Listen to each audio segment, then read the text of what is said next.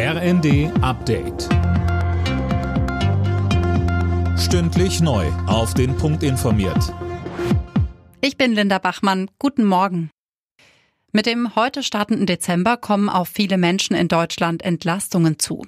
Beispielsweise für Gas- und Fernwärmekunden. Dirk Justus. Ja, Kunden müssen nichts an ihren Anbieter zahlen oder bekommen das Geld wieder zurück. Rentner bekommen diesen Monat eine Energiepauschale von 300 Euro ausgezahlt. Über die Energiepauschale für Studenten stimmt heute der Bundestag ab.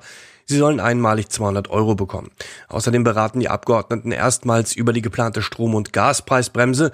Damit sollen die steigenden Energiekosten zumindest ein Stück weit abgefedert werden. Bundeswirtschaftsminister Habeck will die deutsche Wirtschaft unabhängiger von China machen. Das berichtet das Nachrichtenportal The Pioneer und beruft sich auf ein Strategiepapier des Wirtschaftsministeriums.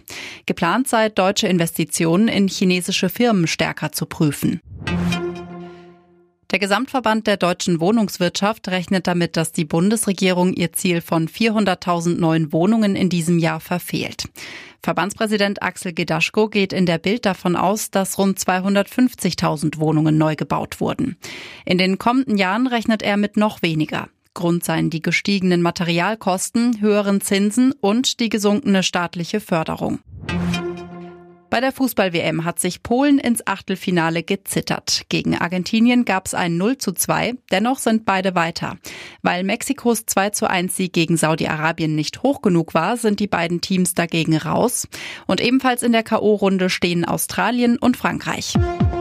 Alle Nachrichten auf rnd.de